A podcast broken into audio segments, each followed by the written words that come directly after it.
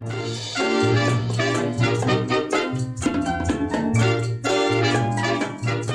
家好，我是猫姐，这里是罗马时间下午一点，北京时间晚上八点。让我们隔着一万公里，在北半球的冬日里，围着这团电子篝火聊聊天儿。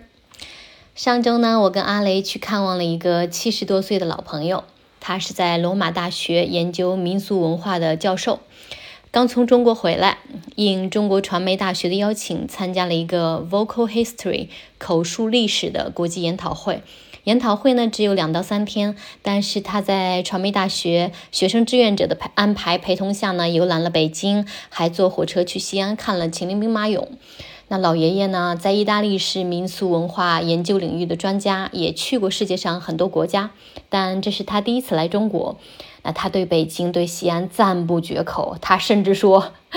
纽约。给北京提鞋都不配，就用了这么高最高级别的赞赏啊，让我当时觉得很骄傲。当时当然也夸张了，纽约也是一个很伟大的城市。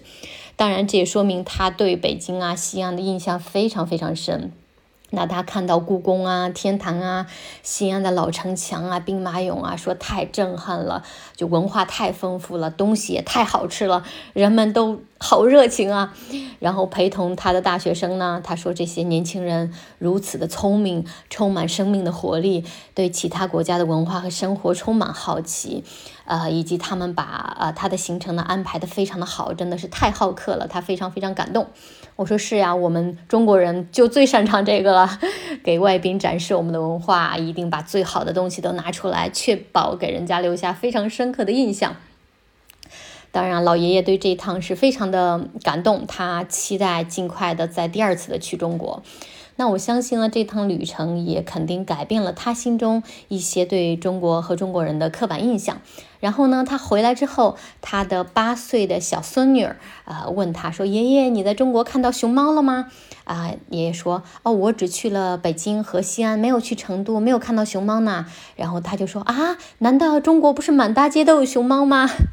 然后他爷爷就乐了嘛，说你想什么呢？你这小孩儿，就是他们还以为你意大利人每天都能吃披萨呢。然而你并不能每天都吃披萨，呃，我们听到这个就大笑嘛，觉得很搞笑。就确实是啊，呃，我们每个国家对于其他我们不了解的国家，肯定会有一些刻板印象。那作为一个在中西方都生活过啊，也走过世界上五十个国家的人，这一期呢，我来小小的盘点下我看到、听到的啊，经历过的那些刻板印象吧。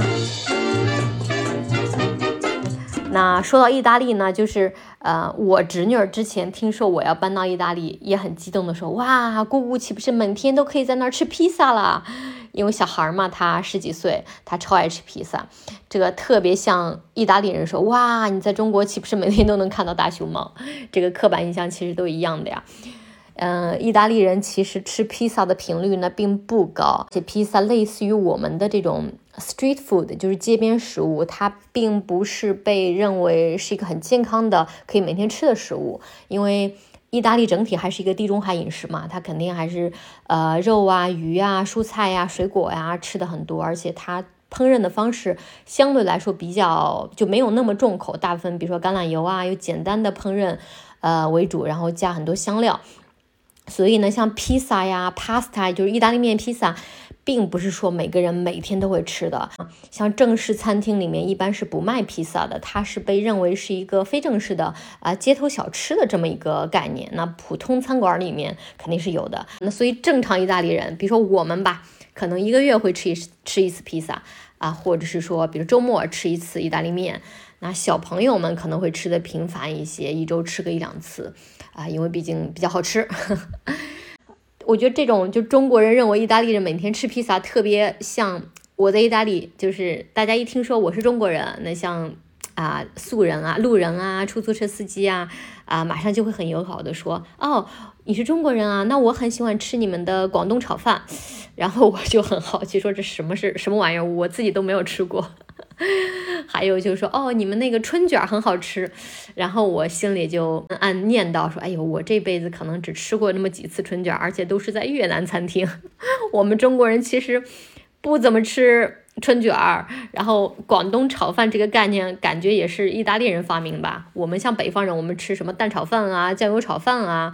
你在广东，我在香港住了四年，倒真没有听说什么叫广东炒饭。但是在意大意大利的中餐厅里面，就每家餐厅一定会有广东炒饭啊。啊那广东炒饭类里面就是白米饭，里面放点那个像鸡蛋啊、嗯午餐肉啊、绿豆啊什么的，莫名其妙的食材堆在一块儿。老外还特别爱吃，那也挺便宜的啊，一份儿，呃，可能就五六块钱这样的。但我觉得就 大家彼此对这个刻板印象都挺奇怪的，挺神奇的，也不知道当初这个广东炒饭和春卷儿是怎么被呃刚开始来外国的这个华人选中，变成了中餐的一个代表。说到中餐，意大利的中餐我就要吐槽一下，意大利是很难找到好吃的中餐的，也可能是本土这个餐饮太强势了啊。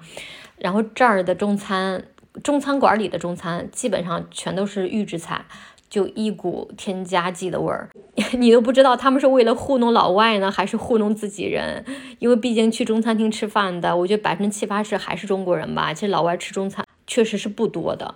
我自己呢，就作为一个中国人，我就心想，我在国内出门可能，哎，你吃个预制菜就算了，我在国外吃中餐，那不就是图个解解馋吗？我可能一天到晚吃的都是。意大利菜，那我是说，我哎呦，我今年快过年了，我就吃个中餐吧，解解馋，然后我再吃个预制菜，我我累不累？是不是？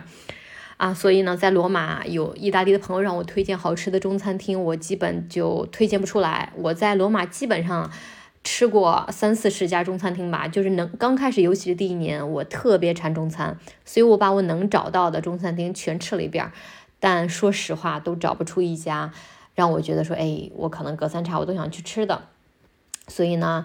就是在国外你吃中国菜跟在中国吃，基本上那个味道完全就两码事儿，而且还更贵。那事实上呢，就去过中国吃过真正的中国菜的老外，基本上都是特别爱吃中餐的，包括像阿雷这种在中国生活过的，他是知道中餐是特别好吃的，而且他说。就中餐就跟意大利菜一样，你隔一个镇、隔一个市、隔十几里地，这个都有自己的菜系呀，都有自己的做法，是非常非常丰富的。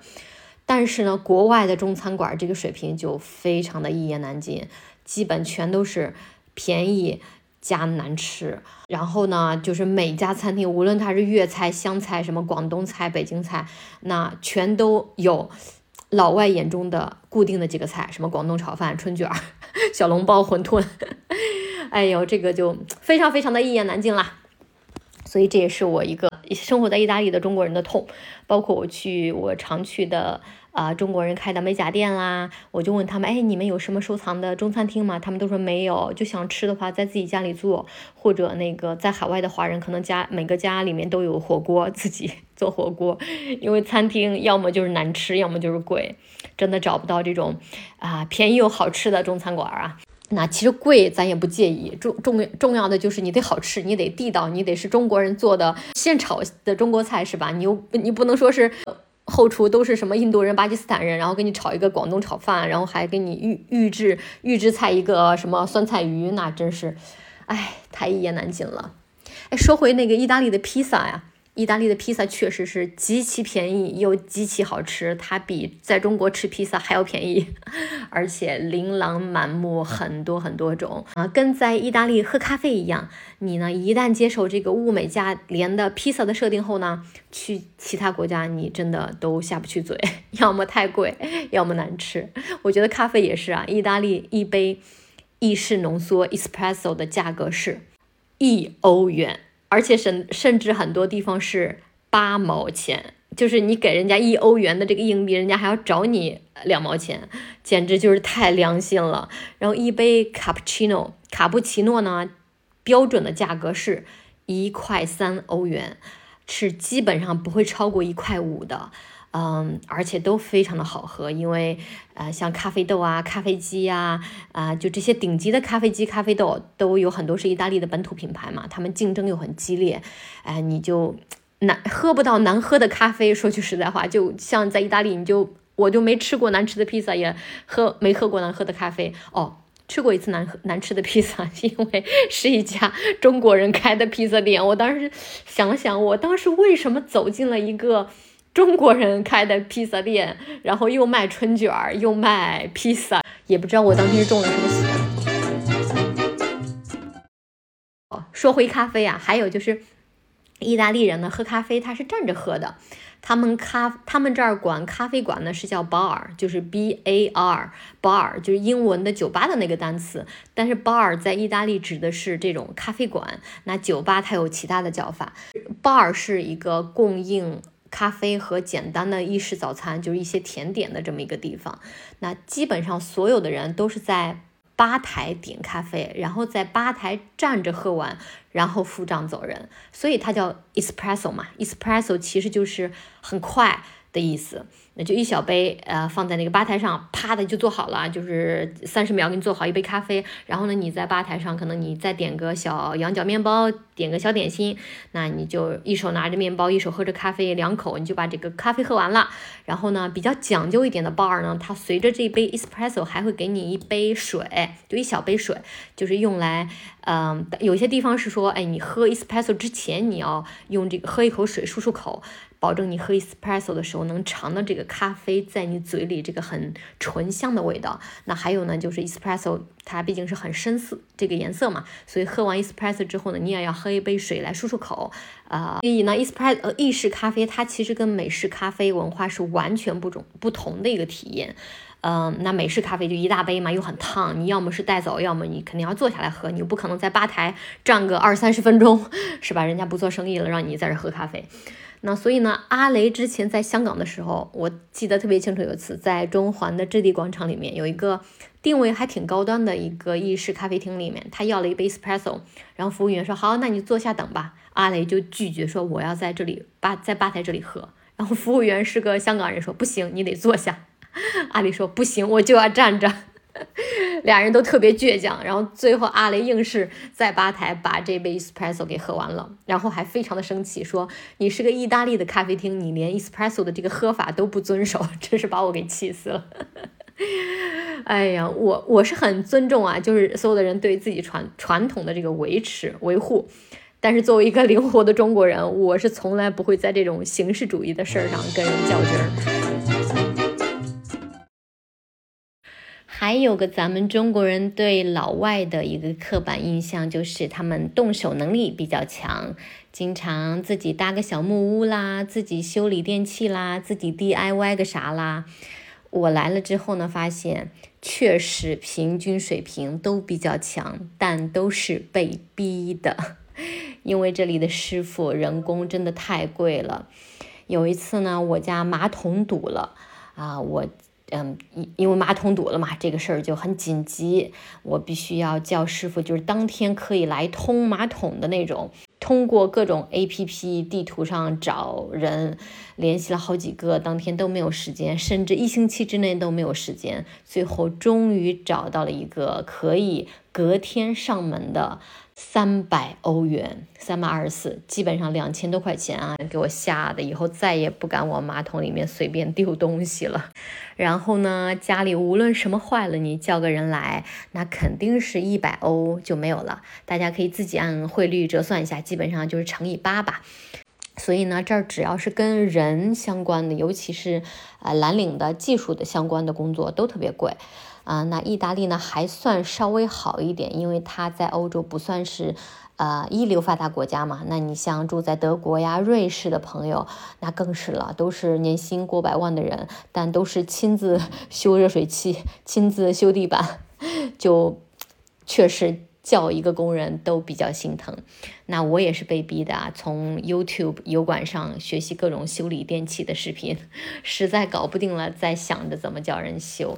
那这儿也没有说各种修东西的 A P P 呀，啊，可能它国家也不像比较小，不像中国。你说开发个什么 A P P，那十几亿人，只要有个几千万人、几百万人用，你可能这个 A P P 开发的就很值得。那在这儿，它总共国家也就六千万人，是吧？你开发个 A P P 没几个人用，那也不值当的。所以呢，基本上。出了什么生活的问题，需要找什么人，那我只能在地图上找，或者是问邻居、问朋友，啊，在哪儿能修理到什么什么东西？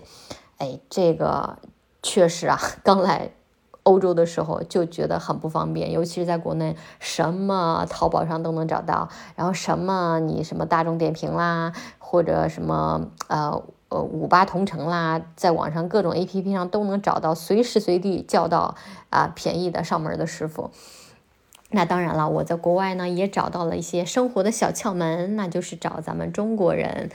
嗯，有个华人街的 A P P，在国外的中国人，我相信都有这个 A P P。基本上吧，有中国人的地方，这个 A P P 上都能啊找到一些价格也比较灵活。那中国话嘛，也都大家都说中国话，也比较好沟通。嗯，那这种就是呃，什么生活服务都有。你说租车啦，还是什么修电器啦，家里装修啦，啊贴墙纸啦，洗空调啦。啊，基本上是随叫随到，节假日不休息，就是把咱们很卷的这种精神带到全球。我现在带孩子回国呢，老乡们也都能看出来，这孩子长得像个混血，就看起来不像是个百分之百的中国人。那一般都会问，哎，爸爸是哪儿的呀？我说意大利人。那老乡们普遍紧接着就会问的一个问题就是：哦，意大利人说什么语呀？是说英语吗？我就说：哦，人家意大利人说意大利语呢，就挺可爱的哈。哎因为对咱们很多中国老乡来说，老外那就都是说英语的。我说：那人家意大利语虽然不像英语一样是。全球通用的语言，但世界上也好多人说呢，也是联合国官方的这个八种，呃，官方用语之一呢。嗯，那说到语言呢，说个好玩的啊，我常我在意大利常去的一个店呢，啊，这个店主是个意大利老爷爷，他大概七八十岁，来过中国，会说几句像你好啦、谢谢啦这样的简单的中国话。那他每次见到我的时候都说你好你好，然后分别呢，分别的时候呢，本来咱们分别的时候不是应该说再见吗？他也说你好你好。但是呢，我因为在意大利生活，也会说意大利语了，就秒懂他为什么说在再见的时候说你好你好。因为呢，意大利语里你好和再见都是 ciao，就是他见大家见面了说 ciao，大家再见了也是说 ciao，都一样的。所以呢，他就举一反三了。他中文只学了个你好，他就以为再见的时候也能用，也是你好你好跟我说再见。哎呀，这就尴尬了。我这个人脸皮又比较薄，就一直也没好意思纠正人家。啊，我朋友们都说还好，他学的是你好。如果学的是再见，那就更尴尬了。一见你就是啊，再见再见。哎呦，语言真是挺搞笑的一件事儿哈。然后我就又想起我曾经的一个美国老板，跟我一起去中，我们在深圳的一个工厂，那有个中国同事跟他打招呼说你好，啊，那我老板呢又不知道怎么用中文回答，但是呢又意识到人家说的是好话，啊，他作为一个很有礼貌的啊爱尔兰裔的美国人，竟然突然灵光一闪，说了一句你好 yourself。就是本来是想表达“哎，你也好”的这么个意思啊，结果就“你好 yourself” 这两个连起来，特别像是“你好你个头啊” 这种感觉。我当时在旁边都笑喷了，然后我就跟我其他那个美国、意大利的同事讲了，大家都被公司传为笑谈。有次我在罗马打出租车啊，那司机一路呢一直对中国很好奇，问了我一些简单的小问题。那临下车的时候呢，突然放了个大招啊，给我来了个灵魂拷问，说你们那里有自由吗？哎呦，我这一下就被问懵了。我心想，哎呦，这问题我用中文还解释不好呢。然后呢，我也灵机一动的说，哎，那个看你怎么定义自由了。这个回答是不是很机灵呢？谈到意大利呢，就有个不得不提的刻板印象，就是安全。比如呢，我家人和一些朋友一想到来意大利呀、法国呀、德国呀玩啊，就觉得不安全，什么小偷多啦、坑蒙拐骗多啦，哎，就是好像是不是有恐怖袭击啦、各种罢工啦。其实呢，你要是查查联合国的这个全球最安全的国家排名，啊，你以为这些不安全的这些欧洲国家，其实呢还排在中国前面呢。当然了，这个安全排名。啊，它其实算法可能我们不见得都同意啊，因为整体上来说，确实我觉得中国包括亚洲很多国家其实是非常非常安全的。但是我觉得这个安全呢，看你怎么看。你要是只从比如说意外死亡率啊这种伤害人身安全的事情上来说，意大利其实跟中国都是在一个区区间里面的。其实你在意大利啊、法国，你不用担心说你的人身安全。啊，有什么会有什么危险？但是呢，啊，为什么说咱们中国人对欧洲这些旅行国家有不安全的这个刻板印象呢？我个人分析有这么几个方面。第一，是因为呢新闻报道啊，当然了，咱们看新闻嘛，总是报道不好的消息，尤其是别的国家，那总是肯定是报忧不报喜，你就感觉那地儿总发生坏事儿，这是媒体给你营造的一个印象。第二呢，就是欧洲各国它都有很多移民和难民，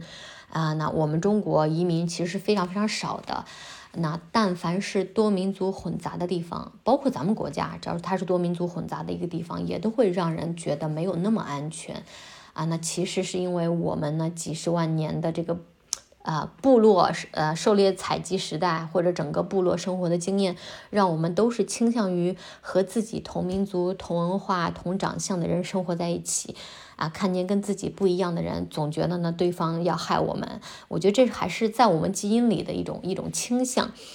第三个呢，就是欧洲整体在保护个人隐私方面，它做的是比较好的。那大家都知道，个人隐私和公共安全之间，它其实有一定的就你增你增我减的这种博弈的关系。啊，我不能说一定谁做的会比较好，一定一定谁做的不好。但是呢，就说如果你在每个角落安安上摄像头，那肯定是会提升公共安全的，对吧？一旦发生什么事儿了，你都能从摄像头里面看到发生了什么。包括你要真是说找什么人啦，那肯定处处都有上摄像头，处处都有人脸识别，它是会提升呃公共安全。但是呢，它肯定是需要让渡个人权利的。那。这个平衡，呃，就是说大众到底对这个，呃，愿意在哪儿牺牲多一点，愿意在哪儿让渡的少一点，啊，这个平衡呢，在每个国家这个点呢是不一样的。那在欧洲呢，大家可能更愿意说，哎，我宁愿牺牲一点公共安全，我也要保护自己的这个隐私的权利。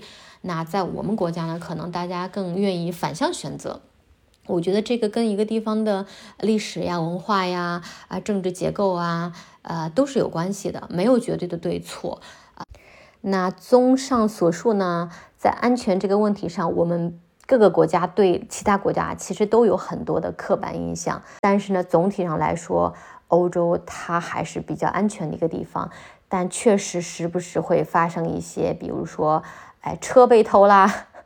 那个钱被偷啦，地铁上遇到小偷啦，这些可能十几年前在我们中国会发生，但是近七八年几乎快绝迹的事儿，在这儿还是比较呃能遇到的。但是你要真是说路上有人对你的人身安全进行威胁，这是啊基本上没听说过的。那这个是咱们中国人对欧洲关于安全上的刻板印象。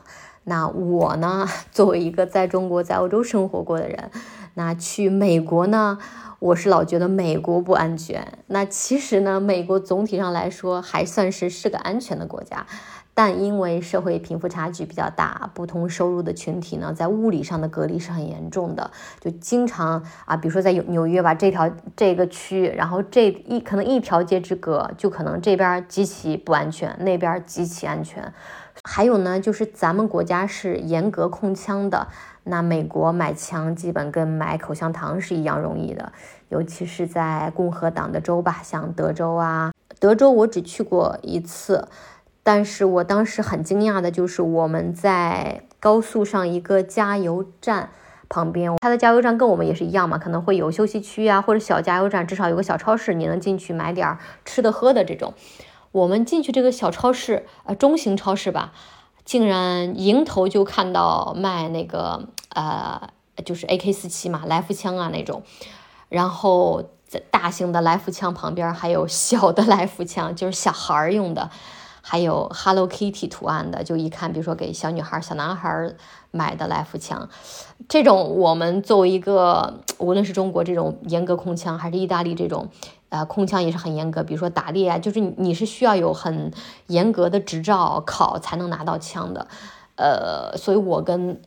阿雷看到这种情况都感觉非常的不适嘛，就是。对于咱们这种没没怎么见过枪，以及对枪是很有恐惧的这种国家的人，你到美国，你看到超市里面摆的都是枪，呃，确实是感到浑身不适的。然后呢，我们作为一个外国人走进去，然后那个店员就直接问我们要不要，啊，要不要买枪。然后阿雷就问是说，哦，我们不住在这个州，我们可能明天就要到哪个哪个城市了啊，可不可以买？就是只是我们想了解一下这个。就是到底容易到什么地步？然后店员就说可以呀，你告诉我你的地址，我明天就给你寄过去。就基本不需要什么证件，就是买一个呃，就是火力很大的枪，简直跟玩儿似的。这个对我们还是很震撼的哈。或者你在呃德州吧，这种逛超市，有些人就是可以呃，就背着挺长的枪逛超市，挺吓人的。呃。那像有些州，比如说你在纽约州，那你携带枪是必须要让别人看见的，就是你带枪，你不能是说我揣在我内衣口袋里面，别人看不到我有枪，这个是不行的。就是它有一个带枪必须要在别人能看到的地方，呃，所以每个州的这个携枪的原则都不一样。但是你在这种呃老牌共和党的州，就觉得这个，哎，这个枪吧，就像大家在路上真的喝一瓶可口可乐一样容易。啊，我们在意大利呢，有一个一半时间在呃德州的达拉斯，一半时间在罗马的一个朋友，他等于说美国人嘛，他的老婆是意大利人，那他有两个孩子住在呃罗马，之前呢是住在美国迈阿密。那有一次呢，我就问他，因为我们是非常要好的朋友，我们经常会探讨一些非常敏感的问题，我就问他说，你觉得在意大利安全还是在美国安全？因为我心里想着，这意大利肯定是比美国安全吧，至少从无论是从这个枪杀率、凶杀率发生这种大型呃、大型的恶性的叫什么 mass shooting 嘛，就就是拿枪扫射的这种，美国经常恨不得每天都发生一回的这种事情。但是呢，他竟然说自己感觉在美国更安全，因为美国可以持枪。我说你能持枪，那别人也能持枪呀，而且你能保证自己头脑正常。那你能保证别人是一个头脑正常的、不头脑发热的人吗？这怎么会能让你觉得更安全呢？就当然他的理由是很多的。他，嗯，他作为一个美国人，又是之前就是参就是在军队服役过的人，呃，也是一个德州出生的人，包括之前在迈迈阿密生活呀，这种都是老牌共和党的一个州。所以他有很多，呃，作为一个典型的美国人的理由，就为什么应该支持持枪。那我们没有深入的探讨啊，因为阿雷是非常反对持枪的。那我呢，就是当然我是觉得持枪这件事情是很吓人的，但是我对于了解。呃，支持持枪的这些美国人的想法，其实非常非常好奇的。我是很想深入探讨的，但当时因为阿雷也在场，我知道他有这个强烈的反对这个意见的倾向，所以我们就没有把这个对话再持续下去。嗯，我虽然是不同意啊，呃，持枪，但是呢，各个国家确实背景很不同，而且这些几百年来形成的习惯是非常难改变的，啊。我觉得这个也加剧了彼此之间的刻板印象。其实，比如说欧整个欧洲人，他对美国是有刻板印象的。那美国人反过来对欧洲人也有很多刻板印象的。其实说实在话，美国作为一个全球啊最发达的、最富有的呃国家来说，呃，欧洲人呢，其实很多时候是不太看得上美国人的。他们都觉得美国人比较，就是说的不好听点，比较 stupid，就比较蠢，嗯。然后呢，你经常在意大利的报纸头版上看到一些非常不文明的游客的行为，很多都是美国人。我觉得这个可能也是媒体 去污名化美国人，当然也是意大利、法国啊、美国的游客，呃，向来是最多的，其实是比中国多的，中国人更多的。所以呢，他一方面又依赖美国游客，而且美国游客就是也挺能花钱的，美国人也比较有钱嘛。而且好不容易来一趟，吃呀、喝呀、买呀的，跟中国人一样，就是喜欢买买买、吃吃吃、喝喝喝。所以，呃，美国人跟中国人来欧洲旅游都是特别能花钱的。他一方面又依赖花钱，但另一方面呢，他其实也是看不上美国人，觉得美国人就是相对来说啊，可能就是欧洲人看美国人的那种看不上，但是呢，确实人家又富有又有钱，你看不上又还得欢迎人家来。再说个刻板印象呢，就是关于脏。那以前发达国家的外国人去中国会觉得中国脏啊，因为那时候嘛，比如说二三十年前，咱们国家还比较落后，呃，大家的卫生习惯也不好，比如随地吐痰啦、乱扔烟头啦、乱扔垃圾啦，那时候还是很多的。嗯，包括我们八五后，其实这三十多年来成长起来，我对我小时候那个街道还是有很多印象。包括小时候嘛，小城市你还是有很多土啊的地方，哪儿哪儿哪儿你感觉都是灰秃秃的。包括那时候像河水的污里呃污染啊，空气的污染啊，土啊飞的哪儿都是。可能那个防沙固封 这个工程还没有现在那么发达吧？现在你像我们小城市，哪哪哪都是水泥、柏油路面，草啊、花啊都弄得特别好嘛。但是呢，那个年代中国确实是很落后，卫生习惯也不好，所以那时候很多人对呃中国的印象，其实到现在呢一直也没有改观。其实中国大的突飞猛进，也就是这一二十年嘛。所以呢，我跟阿雷聊到这个话题的时候，阿雷就说：“那这个跟一个地方的经济发展水平其实是高度相关的。”阿雷说：“哎，你看你现在在米兰啊，在像米兰，它是意大利这个呃算是老牌发达国家吧的最发达的一个城市。米兰在它的老式电车上，就是那种五十年代建造的电车上，现在还能看到个东西叫痰盂儿，那上面还写着一条标语：请把痰吐在这里。”所以意思就是说呢，在五十年代左右，那时候的意大利人他也是随地吐痰，然后还能在车厢里面随地吐痰，不是说还能啊，就是很多人还在车厢里面随地吐痰。所以你在电车和火车上可能都需要放个痰盂儿，提醒大家不要随地吐痰。你吐痰的话，在这儿吐。那还有阿雷还有印象，包括在七八十年代的时候，都还有很多人嚼那个烟草，就是他不不单单是只抽那个烟，他就把那个烟草在嘴里面嚼来去提神，当咖啡一样提神。那就拿一个烟团嘛，就那个烟草嚼了之后，很多人是随地吐，就像现在很多人抽完烟扔烟头一样。你现在在欧洲，尤其是像罗马、巴黎、伦敦这种城市，街上很多垃圾，那烟头简直是一百米里面里里面，我感觉就至少几百个烟头，大家可能抽完烟就扔地上，拿脚一踩完事儿了。当然了，随着社会发展、经济发展呐，米兰这个电车上的痰痰盂儿可能已经变成一个文物了，再也不会有人用了。这些习惯是被改掉了啊，人们变得更文明了。嗯，阿雷呢，二十五年前来中国，他坐着绿皮火车从昆明坐到北京，他还坐过火车从莫斯科坐到北京。那他就说，车厢里面有老乡带着鸡呀、鸭呀、鱼呀。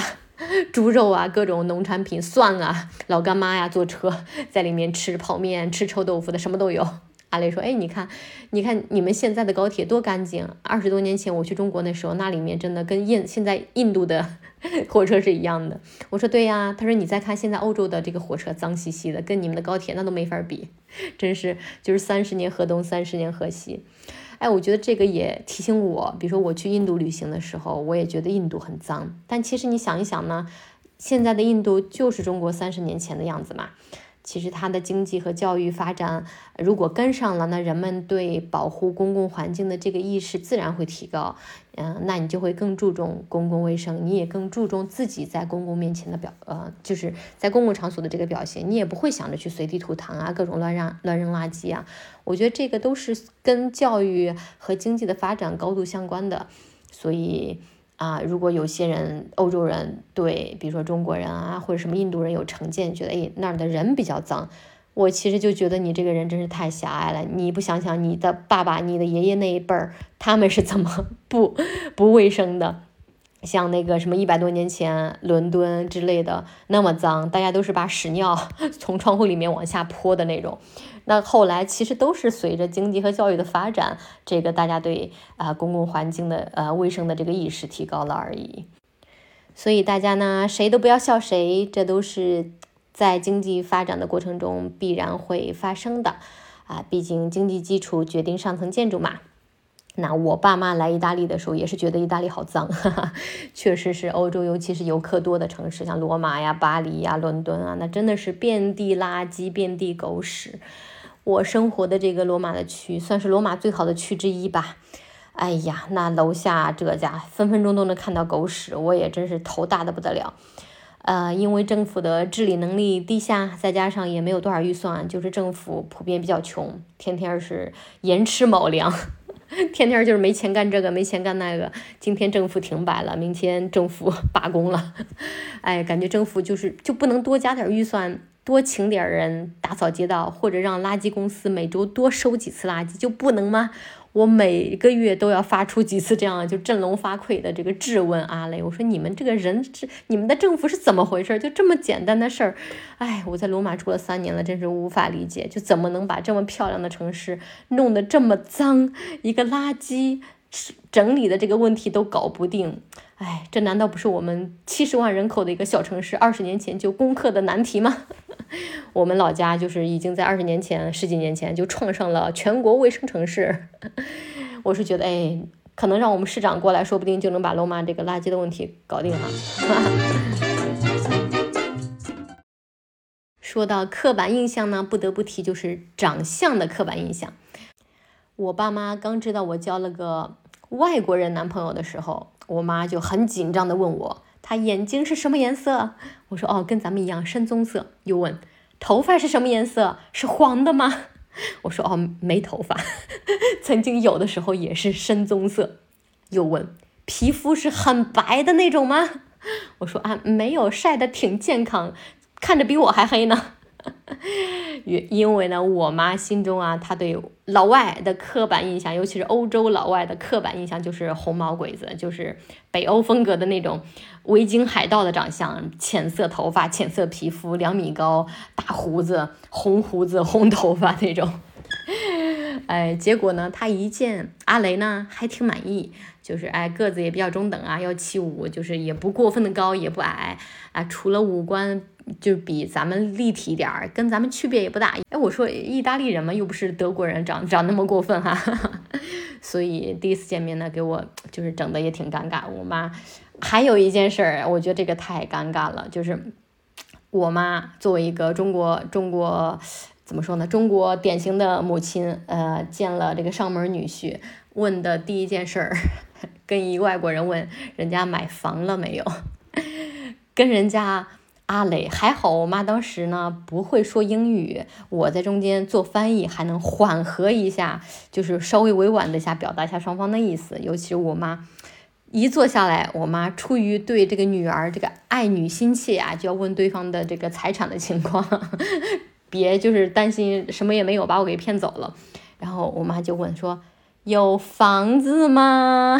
我妈在我妈心里，只要你说的够慢。够大声，就是老外就能听懂中文。所以我妈呢，把这卖有房子吗说的无比长、无比清晰。我当时就是尴尬的恨不得就掘地三尺，当场钻进去。但是呢，我还要充当这个翻译的角色。阿雷呢，第一次见我妈也是啊，很紧张，就希望在我妈面前好好表现。我妈我阿雷就是满脸堆笑的看着我，就期待我翻译呀。哎呀，我的妈呀！我当时心想，这怎么翻译？然后我妈呢一看，我没打算翻译，我妈还开始用手比划了，就是用手做一个倒 V 型，就比划着说，就是上面一个 V，下面一个正方形的那个房子，开始比划起来，说你。有房子吗？然后用手比划着，我当时尴尬坏了，我就跟问问阿里说：“哦，我妈就是问你，你们在意大利，就是你爸爸妈妈住的房子是在城里还是在郊乡下呀？那个房子怎么样？大怎么样啊？跟我妈讲一讲，就是我妈对你的家庭生活，对你爸爸妈妈很关心，给我扭曲成这样了。后来我就拼命的在这打圆场，然后我拼命的跟我妈说：妈，你不要问了，不要问，太尴尬了，求你不要再问了。” 咱们中国人就上来就打听别人有没有房子这事儿，真是太让人尴尬了。我在上海呢，有一对儿就是在中国住了小二十年的意大利朋友。我说，哎，你在中国最就作为一个老外嘛，就咱们中国人又特别哎，看见这老外总是想就是问人家点啥，尤其是你在北京、上海打出租车呀，就是师傅特别热心啊，特别看到老外特别想跟你聊两句。我说，哎，你最常被问的问题有哪几个？然后他们就给我列了下面五个，把我给笑坏了。第一，你多大了？就是第二，哎，你一个月赚多少钱啊？第三，你在你们国家买房子了吗？第四，你们国家的人一个月赚多少钱啊？第五，你喜欢吃中国菜吗？我觉得这五个问题真的。除了就是你喜欢吃中国菜吗这个问题，其他问题对老外来说都是大忌，就是朋友之间也不会问的那种。人家来中国得给每个出租车司机好好回答一遍，我真是笑死了。但还好呀，我朋友他毕竟在中国生活二十多年了，然后他也特别热爱中国，所以他每次其实都很开心的回答，然后还然后就是还就是骗师傅嘛，说哎呀，我们很惨的，在自己国家也赚不到钱，所以来你们中国工作啦。我这一个月赚的钱，我觉得还没有师傅开车赚的多，然后把出租车司机就哄得很开心。还有个意大利人在其他欧洲国家眼里的不得不提的刻板印象就是用手说话。哎，我觉得就都已经不是在其他欧洲人眼里的刻板印象，是整个在全球，包括咱们中国人也知道，意大利人特别爱用手说话。那有个笑话就说，如果如何让一个意大利人停止说话？答案就是绑住他的手。这个怎么说呢？就是刻板印象，也是事实。你越往北去啊，就人相对来说越冷一些，人跟人之间的距离感、边界感也越明显。意大利人啊、西班牙人、希腊人，或者说整个地中海人吧，他是非常热情的，尤其是意大利人，我感觉。就你进意大利餐厅里面，哇，大声说话，大声笑，就餐厅老板跟你开玩笑，服务生跟你开玩笑，你跟朋友在那大声笑，就一片这种烟火气，一片生活气息，就跟你走进一个中国餐厅的这个气氛是非常非常像的。但你呢，越往北去，尤其是北欧啊，比如今年夏天我去了挪威和冰岛，我记第一次去这么北啊，像冰岛，包括挪威北部，它已经进到呃北极圈了。呃，而且我是当时从希腊和意大利直接就瞬移到了截然不同的北欧。你饭点儿走进一家在北欧的这个餐厅，从外面看呢，就你以为关门了，静悄悄的。然后你推门进去呢，就要么是没人说话，要么呢你感觉他们的音量像在说悄悄话，就仿佛大声说话是有罪的。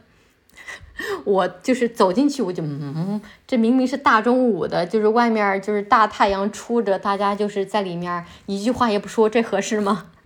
最离谱的有一次在冰岛，就有天早上我们去楼下咖啡厅，又是同样的氛围啊，外面看着像是歇业了，鸦雀无声。我推门进去呢，店里加店员一共有五个人。就店员有两个人，彼此之间没有说话，但是都在干活。然后呢，有三个人在一张桌子上，明显就是朋友嘛，也没有人说话，大家都是在安静的吃着手里的面包，喝着咖啡。就是毫不夸张的说，虽然有五个人，虽然是在一家面包店、咖啡厅，就整个环境用寂静来形容，一点都不为过。就我点单都有点。不敢张嘴，我感觉我用手语会比较符合当下的那个氛围，所以就是大家对北欧人那种比较冷的刻板印象，我觉得大部分都是事实。当然啊，就是你跟人家关系好了，人家也是非常非常热情的。这个我觉得在哪儿都一样，人民普遍都是很热情，人很好的。但是呢，就是面儿上的这个风格，就是北欧跟南欧实在是差的太远了，天差地别。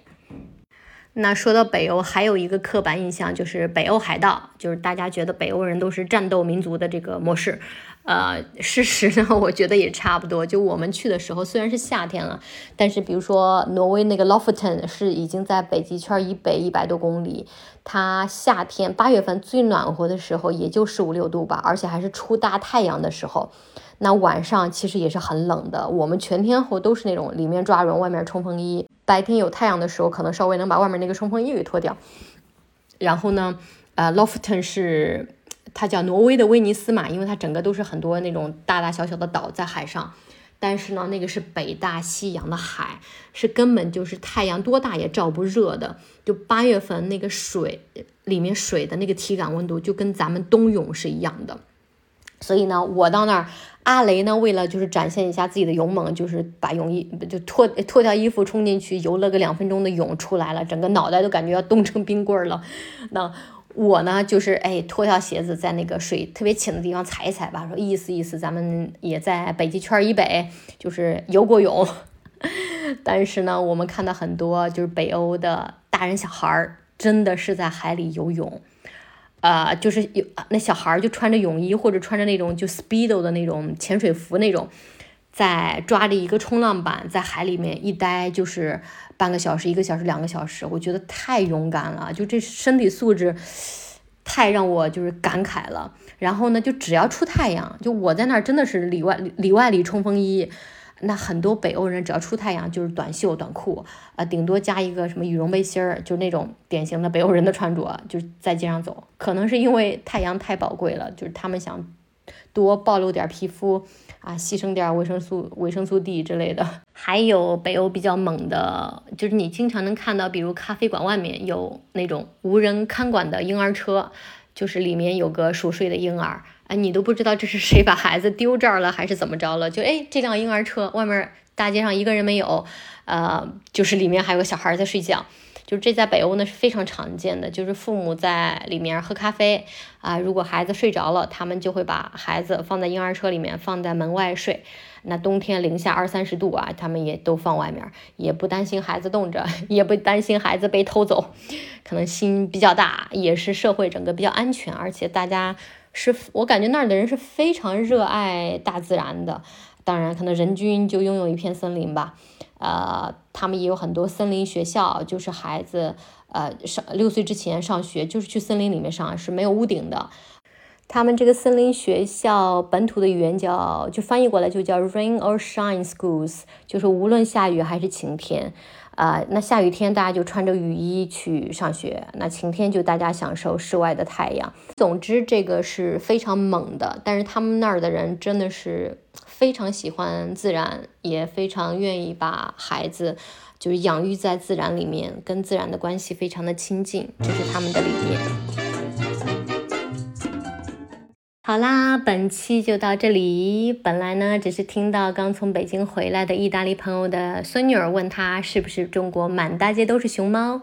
我就哈哈大笑之余呢，觉得彼此之间的这个刻板印象是个很有趣的话题。就像之前节目里采访在南美旅行了十个月的自由摄影师孙一冰一样，他非常喜欢哥伦比亚，并一再强调那里并没有不安全。而我这个呢，走过很多国家的人，还用毒枭的这个刻板印象去看哥伦比亚，所以呢，就希望通过这期小节目，在笑谈中打破一些刻板印象。每种文化都有它的独特魅力，让我们抱着开放的心，把我们自己在世界面前打开，多姿多彩的世界才不辜负我们人类的创造力呀。这周末就是意大利的圣诞节啦，又到了按照热情的意大利礼仪，我每天要见十个亲朋好友，平均亲十个人，平均亲四十次，回答数十次 “How are you? I'm fine, thank you, and you” 的时候啦。那对于一个不擅长用肢体语言问候彼此的中国人，是一个大考验。但不得不说，跟阿雷在一起十几年，在罗马住了三年多之后呢，我已经开始很喜欢这种用拥抱和亲吻来问候和告别的意大利式的热烈方式啦。